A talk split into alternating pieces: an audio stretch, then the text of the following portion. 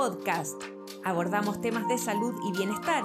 Conversamos con nuestros especialistas de clínica alemana acerca de temas relevantes y contingentes para nuestra comunidad. Estamos contigo para educarte.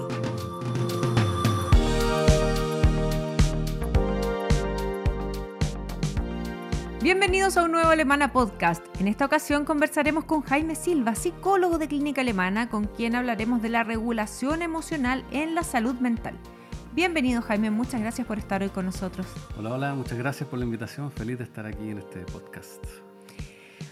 Jaime, para empezar, eh, definamos qué es lo que es la regulación emocional. De acuerdo, mira, regular emociones básicamente implica poder modular los estados afectivos, es decir, esto implica a veces, por ejemplo, tener que disminuir un estado afectivo, otras veces aumentarlo, otras veces tratar de mantenerlo. Por ejemplo, eh, yo me puedo sentir muy entretenido en un lugar y quisiera sentirme eh, más rato aún, ¿verdad? Con esa sensación. Entonces tú tratas de mantener eso haciendo, qué sé yo, buscando gente con quien conversar, comiendo algo. Entonces, eh, uno constantemente, sin darse cuenta, está intentando modular sus estados internos, incluyendo las emociones. Y eso en el fondo es lo que engloba este gran concepto de regulación emocional. Ahora bien, eso significa además que eh, las personas desarrollan ciertas estrategias para regular sus emociones. Entonces, no solamente es como esta capacidad de modular los estados internos, sino que también involucra algunas maneras de hacerlo. Perfecto. ¿Y qué tipos de regulación emocional existen? Porque eh, también hablas de las estrategias. Exacto. Sí, eso es bien interesante. Mira, por ejemplo, tú puedes querer modular solamente la expresión de tu emoción. Entonces, qué sé yo, uno está eh, dando, tienes que hablar en público, por ejemplo, y tú estás muy nerviosa, entonces tú tratas como de mostrar tu expresión eh, normal, y es decir, entonces tratas de que tu miedo, por ejemplo, o tu tensión no se vea. Entonces, muchas veces nosotros tratamos de ocultar, por ejemplo, o falsificar una, un estado interno. Todo eso es modular la expresión de la emoción. ¿ya? Eh, Pero no regularla. Eso se considera regular la emoción. Ah, también se regula. Cuando, cuando tú controlas la expresión de una emoción, ¿ya? por ejemplo, si tú tienes, qué sé yo, estás en una reunión y te da un ataque de risa, pero no es bueno reírse en ese contexto, tú intentas modular eh, la expresión. Claro. Pero eh, e, eso se clasifica como regular emoción. ¿ya? Ahora bien, tú también puedes regular, por ejemplo, tu subjetividad. Y, por ejemplo, uno puede estar muy enojado con alguien y uno dice, bueno, en realidad esta persona siempre ha sido complicada, entonces, bueno, en verdad, ¿para qué me voy a hacer tanto problema con él? Ahí tú estás tratando de modular tus estados internos. Eso se llama reevaluar, contarse una historia para sentirse de otra manera. En ese sentido, y quizás tú te das cuenta inmediatamente, regular la expresión no es tan efectivo. Tú puedes regular lo que se ve, pero lo que se siente queda más o menos parecido, ¿verdad? O, incluso se puede acentuar. Claro. En cambio, cuando tú reevalúas, generalmente manejas más esa, esa, reactividad. Como que sueltas esa emoción. Exacto. Y también tú puedes tratar, esto ya es, eh, un poco más específico, pero una persona también puede tratar de regular la fisiología, la, respuesta fisiológica que implica una emoción. Por ejemplo, yo puedo tratar de respirar más lento para estar tranquilo en una situación donde tengo ansiedad, por ejemplo. ¿ya? Mm. Entonces, eh, según qué tipo de cosa haga yo, uno puede eh, realizar cierta, cierto tipo de clasificación. Entonces hay emociones que son, eh, perdón, hay formas de regular que son más centradas en los pensamientos, hay otras que son más centradas en el comportamiento, en las expresiones. Y en general, ¿cuáles son las emociones más difíciles de regular? Es una pregunta interesante. Yo diría que cualquier emoción puede ser difícil de regular, de hecho, si es muy intensa. De hecho, se, habla de que hay una especie de umbral, o, como un, techo, donde si tú lo pasas, ya no puedes regular una emoción. Entonces, por eso siempre cuando tú, por ejemplo, trabajas en, el contexto clínico, ya tú tienes que tener un paciente que no tenga tanta intensidad en sus emociones para tratarlo, por ejemplo, en psicología. Por eso, por ejemplo, a veces es muy útil eh, el tratamiento psicofarmacológico que te ayuda a regular esa reactividad para luego entonces poder realizar un trabajo psicoterapéutico en el caso, por ejemplo, de personas con trastorno ansioso o depresivo, eh, donde tú en el fondo eh, bajas la intensidad. Entonces, volviendo a tu pregunta, en realidad yo te diría que, que eh, pensemos en la vida de cada uno. Cualquier emoción se te puede, se te puede escapar de las manos si es muy intensa. ¿ya? Y por cierto, hay personas que efectivamente pueden tener más problemas con ciertas emociones versus otras. Por ejemplo, hay personas que tienen mucha dificultad en manejar la rabia. Y entonces la rabia, cuando esas personas te la describen, te dicen, no, es que yo siento muchísima rabia, veo rojo, te dicen. y entonces, claro, eh, para esa persona la rabia es una emoción que se activa muy intensamente. Otras personas te van a decir, mira, si yo no tuviera tanta ansiedad, mi vida sería normal. ¿Y qué les pasa a esas personas? Entonces sienten la ansiedad muy intensamente. Entonces lo mismo, cuando una emoción se vuelve intensa, eh, hay una dificultad entonces para regularla. Bueno, las, personas que, sufren de crisis de angustia o de pánico, ahí me imagino que ya eso se dispara a otro nivel. Exacto. Y, tú, eh, y en ese momento, por ejemplo, si tú estás con una persona que tiene una crisis de pánico, eh, tratas de llevarla por estos mecanismos de regulación que te decía, como por ejemplo modular el pensamiento y que vea las cosas de otra manera, no, no pueden. Claro. ¿ya? Por eso se dice que hay como un umbral de tolerancia que cuando se, sobrepasa, la persona es incapaz de regular un, estado emocional. ¿Y qué sucede en la regulación emocional en la ansiedad? Ya lo, lo, adelantamos un poco. Mira, la ansiedad, eh, primero a, mí me gustaría decir en este contexto que todas las emociones eh, son importantes, son eh, maneras que tenemos de adaptarnos a nuestra realidad. Y por tanto, ninguna emoción per se es mala. Y la ansiedad es una emoción que te prepara para eh, sobrepasar dificultades que puedes tener en el futuro. Eh, dicho de otra manera, cuando uno tiene ansiedad, uno anticipa que algo que uno le tiene miedo, que uno siente como que es complejo, que uno siente que puede ser peligroso, que puede ser, qué sé yo, complicado para mi vida social, etcétera, etcétera, va a ocurrir en el pasado, en el futuro, ¿verdad? Entonces la persona anticipa, ¿verdad?, que algo que veo como complejo, entonces está en el futuro y entonces mi mente empieza a em, intentar buscar una forma de resolver eso. Entonces la ansiedad, que es esta emoción de anticipar, que se experimenta como miedo en realidad. La, ansiedad técnicamente es un miedo a algo del futuro. Entonces, la ansiedad siempre va acompañada con un mecanismo que se llama la preocupación. Entonces, uno dice, ando, eh, ando, preocupado, en realidad tiene un sentido. La, ansiedad siempre va acompañada de la preocupación. La preocupación es el mecanismo mental que te ayuda a repasar qué vas a, eh, cómo vas a enfrentar eso. Por ejemplo, si yo tengo que qué sé yo, tengo que eh, dar una clase mañana en la universidad. Entonces, bueno, eh, empiezo a decir, bueno, ¿qué, ¿cómo voy a partir la clase? Me la preparo y empiezo entonces con una sensación de que pudiera, qué sé yo, salir mal o pudiera fracasar. Entonces, para evitar eso, yo empiezo a tratar de preparar bien la clase. Entonces, la preocupación se transforma en adaptación.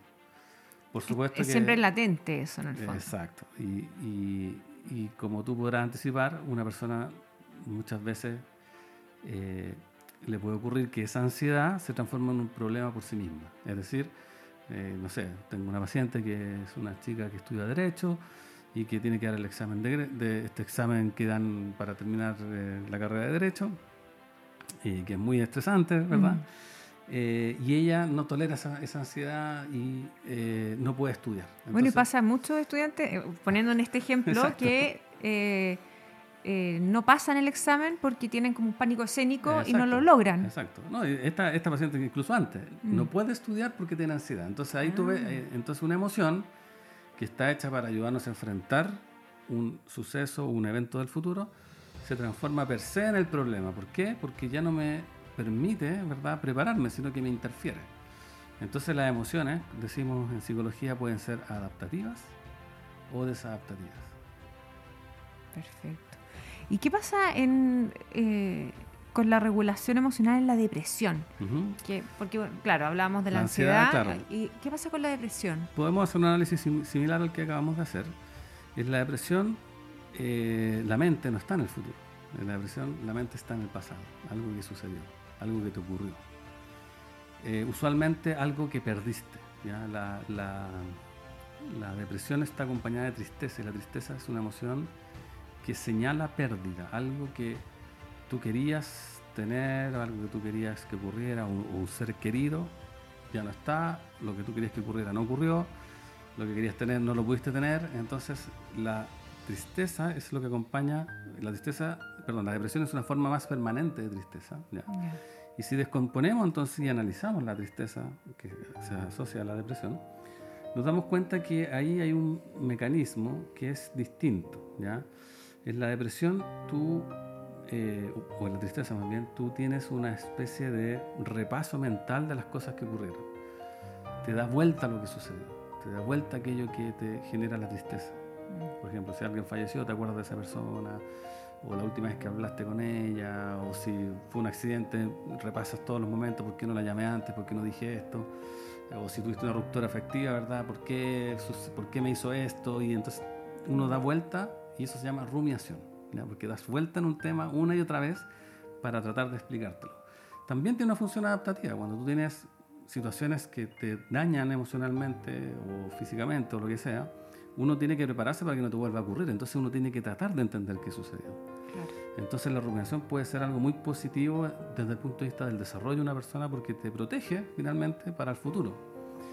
Pero también, como en el caso de la eh, ansiedad y la preocupación, en la tristeza la eh, rumiación se puede transformar en un problema per se. Es decir, la persona no logra salir de ese estado eh, rumiativo, ¿verdad? Que la tiene enfrascada y encerrada, ¿verdad? Pensando permanentemente en esto que pensó y, y deja de funcionar en su vida normal. De nuevo. Había una versión mm. adaptativa que nos ayuda a crecer y hay una versión también desadaptativa que te impide avanzar. Claro. Y Jaime, eh, ¿existen terapias eh, para la regulación emocional? Mira, en general uno pudiera decir que ningún cambio humano ¿ya? Eh, ocurre sin emociones. Por tanto, yo te diría que la mayor parte de los tratamientos psicológicos involucran un movimiento en el mundo afectivo y por tanto de alguna manera, mm. se relaciona con la regulación emocional. Sin embargo, hoy en día tenemos terapias que están eh, conceptual, teórica y metodológicamente organizadas en torno al concepto de regulación emocional. Entonces, como se ha desarrollado mucho este campo de investigación, se han desarrollado paralelamente también modelos clínicos para utilizar estos conceptos y, utilizarlos en el tratamiento de pacientes, especialmente pacientes con depresión o pacientes con ansiedad. Claro. Em, ¿Y cuándo, por ejemplo, eh, se debería consultar a un especialista por problemas de regulación emocional? Porque tú decías, en general uno eh, lo hace de forma natural o intenta tener ciertas estrategias para regular sus emociones. Em, ¿Cuál sería la señal de alerta en que de verdad no estamos regulando la, las claro, en general, bueno, puede, puede, esto puede tener distintas dimensiones. ¿ya? El malestar psicológico y las dificultades de regulación se pueden manifestar de manera muy evidente, por ejemplo, cuando hay personas que tienen dificultades en regular su comportamiento y son, qué sé yo, agresivas, violentas o disruptivas, ¿verdad? Eh, o chicos, ¿verdad?, que están en, qué sé yo, en la educación básica o media y que tienen dificultades, problemas, conflictos, agresión, bullying, todos esos temas, mm. son problemas de regulación finalmente, ¿ya? Eh, y puede ser muy evidente. Entonces, evidente, ¿por qué? Porque causa eh, una dificultad de la persona para adaptarse a su mundo o a su interacción social eh, diaria. ¿ya? Pero en general yo te, diría que, la, que cualquier malestar psicológico que empiece a interrumpir el día a día de una persona, es decir, que, qué sé yo, ya no puedes funcionar bien en tu trabajo, en tu estudio, ya la vida, qué sé yo, de amistad y social no está funcionando, no tienes ganas de salir, no tienes ganas de ver personas o, por ejemplo, eh, si sientes que en realidad te cuesta concentrarte y cuando estás trabajando en verdad no dejas de pensar en estos problemas, en estas dificultades. Y en realidad, cuando tú ves un paciente, usualmente te describe una situación donde se empiezan a sumar muchas cosas. Eh, problemas en el trabajo, problemas en los estudios, problemas con los demás, dificultades físicas, por ejemplo, qué sé yo, dolor de cabeza, alergia.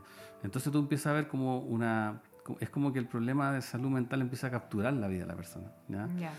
Eh, y ahí, por supuesto, eso yo para mí es una buena indicación de, de, buscar ayuda. Eh, por otro lado, también uno pudiera decir, mira, cuando eh, tú ves qué, es lo que caracteriza a la, a la salud mental positiva, generalmente no se trata de personas que no tienen emociones de este tipo, ¿no es cierto?, ansiedad o tristeza, sino que más bien son flexibles en sus mecanismos, se saben adaptar a las distintas circunstancias utilizando mecanismos de regulación para diferentes circunstancias. Yo te ponía el ejemplo, qué sé yo, de hablar de estar en una reunión y ser capaz de, qué sé yo, modular tu expresión, después tener un conflicto con tu pareja y, pensarlo y verlo de otra manera. Entonces, las personas que tienen mejor salud mental usualmente son más flexibles a la hora de utilizar mecanismos de regulación. Las personas que tienen problemas de salud mental usualmente se quedan pegados en una. Entonces, la persona está todo el día preocupada, la persona está todo el día rumiando. ¿ah? Eh, eso diría yo que es más característico de los problemas de salud mental, cuando, cuando la flexibilidad se transforma más bien en rigidez. Y no se sale de ese Y no, no, sales de ahí. ¿Por qué se dice que eh, los trastornos alimentarios también son problemas de regulación emocional? Sí, mira, en general, cuando tú analizas la psicopatología, esto puede ser un poco técnico, pero es importante decirlo así, la mayoría de los síntomas psicológicos son mecanismos de regulación que se transforman en desadaptativos. Ejemplo, un muy buen ejemplo es el, trastorno de conducta alimentaria. Las personas que, por ejemplo, tienen atracones alimentarios, lo tienen en general, si tú haces como un análisis momento a momento de cómo ocurrió, por regla general, una persona que tiene un atracón eh, está viviendo eh, eh, previo al atracón un periodo emocional que podemos enmarcar como emociones negativas. ¿ya? Y más específicamente, son emociones que usualmente se conectan con sentirse agobiado, demandado, excluido, no querido, en toda esa línea, ¿ya? Eh, y que entonces las personas de alguna manera buscan un mecanismo para salir de esa sensación. Y eso es la comida. ¿ya? Entonces, ¿qué haces tú en terapia? Tú le ayudas a la persona a buscar una manera distinta de salir de estas sensaciones negativas. Usualmente las personas desarrollan estos mecanismos porque se desarrollan muy tempranamente, cuando cuando uno es niño, uno no, es capaz de imaginarse muchas maneras de salir de un estado emocional. Claro. Entonces es fácil conectarse con algo simple como comer, que está disponible en todos lados, eh, sobre todo en culturas como la nuestra, donde hay un exceso, eh, de, hay un exceso de disponibilidad de alimento. Entonces, mm. claro, es fácil que una niña, un niño, qué sé yo, abra un estante, un refrigerador y encuentre un montón de cosas en casa. Y entonces se quita ese estado de ánimo eh, proveyéndose una experiencia placentera. Y eso, como se desarrolla tempranamente, luego queda como un estilo de regulación. Incluso los mismos adultos dicen, no, un chocolatito para que se le pase la pena. Y, esto puede ser parte también de un patrón familiar, donde la comida se usa como una forma de regular las, emociones. En este, claro, porque eh, siempre se ha escuchado el tema de la regulación emocional en los niños, como que no se habla mucho del adulto que, eh, que, regula emociones. Exacto. Em, en este sentido entonces se aprende, o sea, uno lo puede, lo puede, em, puede regular las emociones de forma espontánea y lo va aprendiendo de forma autónoma, pero también se puede aprender si es que uno no es capaz de hacerlo en primera instancia.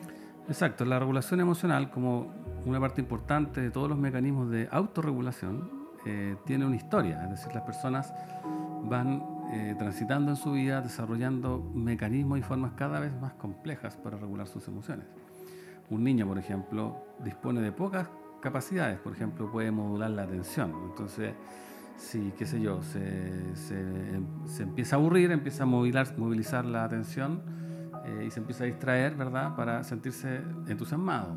O si, eh, qué sé yo, tiene ansiedad, ¿verdad?, porque tiene una prueba el otro día, también puede, qué sé yo, eh, empezar a, distraerse y se para y juega y pasa una, mariposa y la sigue. Entonces, eh, la forma en que ese niño regula sus emociones puede ser muy simple. Uno, en la medida que va desarrollándose, va adquiriendo capacidades de regulación que son más conectadas con lo lingüístico. Esto que te decía yo, de contarse una historia, y entonces el niño empieza a decir, bueno, si estudia ahora, después en 40 minutos más, voy a salir a jugar. Entonces el propio niño es capaz de representarse el mundo más complejamente, se lo cuenta de una manera y entonces ahora es capaz de estudiar 40 minutos y luego sale y, juega. Entonces eh, los mecanismos de regulación emocional tienen una historia en el desarrollo. Esa historia tiene que ver con nuestras relaciones interpersonales también. La forma en cómo tú regulas tus emociones también habla de cómo ha sido tu historia familiar. Yo, por ejemplo, en un trabajo clínico, haciendo un, tres, cuatro preguntas, tú más o menos sabes cómo es la historia, eh, esto es gracioso, pero tú puedes saber cómo es la historia de una persona solo haciéndole preguntas respecto de la regulación emocional. ¿Por qué? Porque en el fondo la manera en como a uno, como a uno lo han eh, criado desde el punto de vista afectivo, genera estos estilos socioemocionales, estilos en la manera de regular emociones. Y, hay estilos bien marcados, por ejemplo, así como algo más coloquial. Supongamos que va un tipo en un auto con su pareja, ¿verdad? Y, su corazón empieza a latir más fuerte y se asusta, ¿ya? porque piensa que puede tener un, ataque al corazón. ¿ya? Entonces hay, uno dice, bueno, ¿qué hace una persona cuando tiene esto? Porque tiene miedo y además el corazón late. Claro. Entonces, hay, hay, hay dos polos. Hay, un tipo de personas que dice, eh, se queda eh, inmóvil y suprime todo lo que le sucede desde el punto de vista de la expresión. No le cuenta a la señora, se queda callado, se asusta y, trata y espera que se le pase. Y luego piensa, bueno, tendré que ir al médico y bueno, mañana iré. Pero todo lo vive solitariamente. Otra persona, en cambio, los mismos síntomas y le dice a la señora, parece que tengo un ataque al corazón. Y para el auto, y para el tráfico, y se acuesta en la calle. Y todo el mundo se entera, ¿te fijas? Entonces, te fijas, eso, la manera en que esa persona lidia con su estado interno es completamente opuesta al otro. Mm. Y esas formas de lidiar con el mundo interno tienen que ver con la historia familiar que tú has tenido de, de los cuidados y cómo tu familia o tus seres queridos, tus cuidadores, han lidiado con tu mundo emocional. ¿Mm? Se, hereda esta historia y se hace, y en el fondo eh, se hace propia. Pero eh, ¿es posible cambiar esta forma cuando ya viene tan arraigada, por ejemplo, en un patrón familiar? Sí, correcto. Uno puede, en el fondo, cuando uno comprende, como todas las cosas, cuando uno las entiende, las visualiza, entiende de qué se trata, entiende que uno busca con la regulación emocional que está, o el estilo que está desarrollando, porque todo lo que uno hace en, en realidad tiene una necesidad detrás. ¿ya? Si tú comprendes eso, puedes encontrar nuevas formas o maneras distintas de buscar esas mismas necesidades, ¿verdad? pero ahora más creativamente, a través de, otra, de otro formato. Entonces sí, por supuesto, se puede, se puede cambiar, se puede modificar, para bien y para mal. ¿Y fortalecer también? fortalecer también. Tú puedes... Eh, eh, y no solamente en el fondo con, con tratamiento psicológico o psiquiátrico, sino que tú también, por ejemplo, a través de cosas como eh, cultivarte, mm, no sé, por ejemplo, aprender eh, estrategias de meditación, desarrollar pasatiempos, eh, tener mucha conexión con la lectura, por ejemplo. Todas estas cosas que van desarrollando el mundo interno de las personas tienen efectos importantes en la regulación emocional y se pueden, como dijiste tú, fortalecer. Mm, mira qué interesante. Em, Jaime, estamos llegando al final de este podcast. ¿Alguna recomendación o mensaje final para quienes nos estén escuchando? Sí, bueno, yo creo, y siempre trato de decir lo mismo, las emociones tienen una información detrás.